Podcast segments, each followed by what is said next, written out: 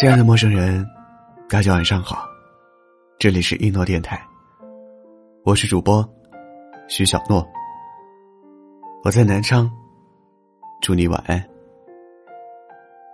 今天你还好吗？前段时间部门有个新入职的女孩子，她通过公司的微信群，一个一个去加同事的微信，有很多人在那之前从没和她讲过话。也不会和他有任何的工作上的交集。后来有一次，吃午饭的时候，我问他，为什么要加那么多不认识的人？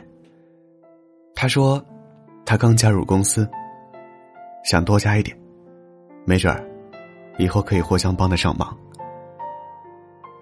有些社交的方式看起来简单便利，实质却毫无作用。因为成年人获取朋友的方式是相互吸引。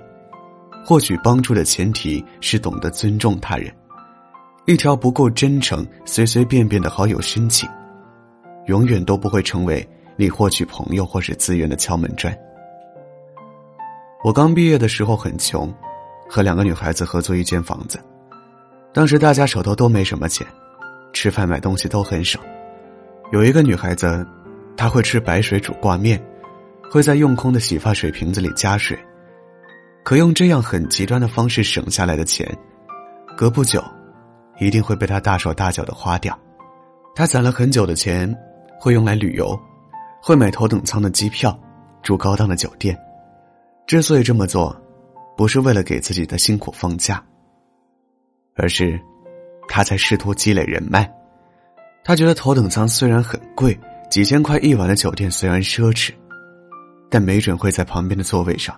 或是酒店里的健身房和游泳池里遇见谁，没准命中注定的贵人，就藏在这些必须要跳起来才能够触摸到的人生里。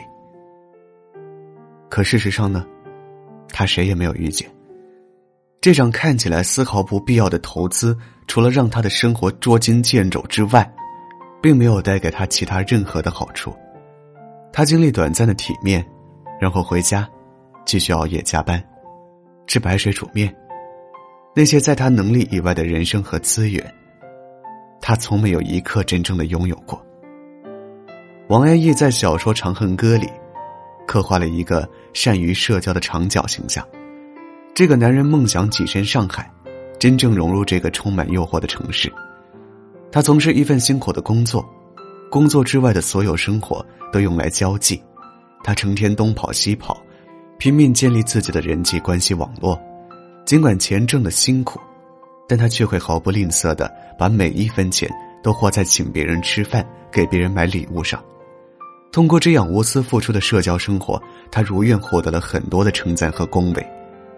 但每当他远离人群，人们就会忘记他，等待着他的依然是和他的优雅得体截然不同的家。是破旧阴暗的楼房里和只有一张狭窄床铺的现实。你永远都不知道，那些在人前左右逢源，在社交中满足虚荣心、寻求认同感的人，在人后是何等的孤独和落寞。人们耗费很大精力才能拥有的社交关系，往往最不牢固，因为每一个成年人对关系的深浅都心知肚明。哪个人是朋友，哪个人是人脉，哪个人值得深交，哪个人只求表面，成年人都一清二楚。我在知乎上看过一句对社交的定义，说，真正意义上的社交，其实是互相间的价值交换。也就是说，在现实生活中，你只能融入和你的能力、情商、财富相匹配的圈子当中。一旦你想融入新的圈子，结识更睿智的人，靠拼命的挤和单方面的付出是远远不够的。你必须先让自己成为和他们一样的人。长大以后，我们都应该懂得，在这个社会中，无法只依靠关系来实现提升。对成年人来说，能力和智慧才是别人夺不走的机会。高质量社交的前提。就是你得先成为值得别人结识的人。社交这件事，永远不应该成为我们生活的首位，而只能作为能力以外的附加。希望我们都能在人际关系里活得轻松、真诚、自如。晚安，祝你好梦。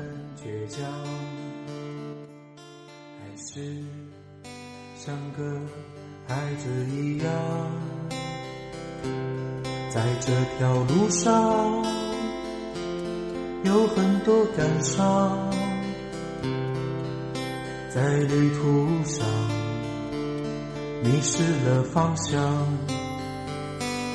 我们是唱歌的孩子，唱歌的孩子，在阳光下。在榕树上有我们欢笑的脸庞，我们是听话的孩子，不想长大的孩子，在一片片掉落的回忆里，你的模样是否已变化？我们是唱歌的孩子，唱歌的孩子。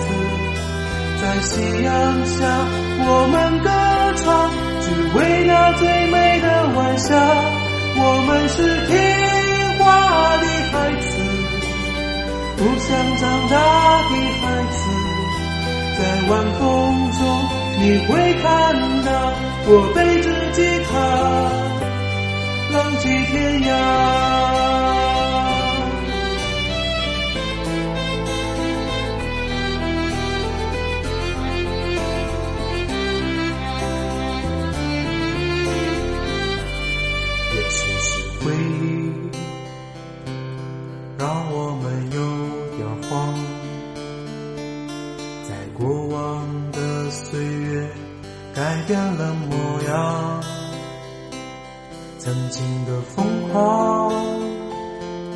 如今已是被抹去棱角的伤，在记忆里回响，在旅途上歌唱。我们是唱歌的孩子，唱歌的孩子，在夕阳下，我们歌唱。只为那最美的晚霞，我们是听话的孩子，不想长大的孩子。在晚风中，你会看到我背着吉他，浪迹天涯。在晚风中，你会看到我背着吉他。浪迹天涯。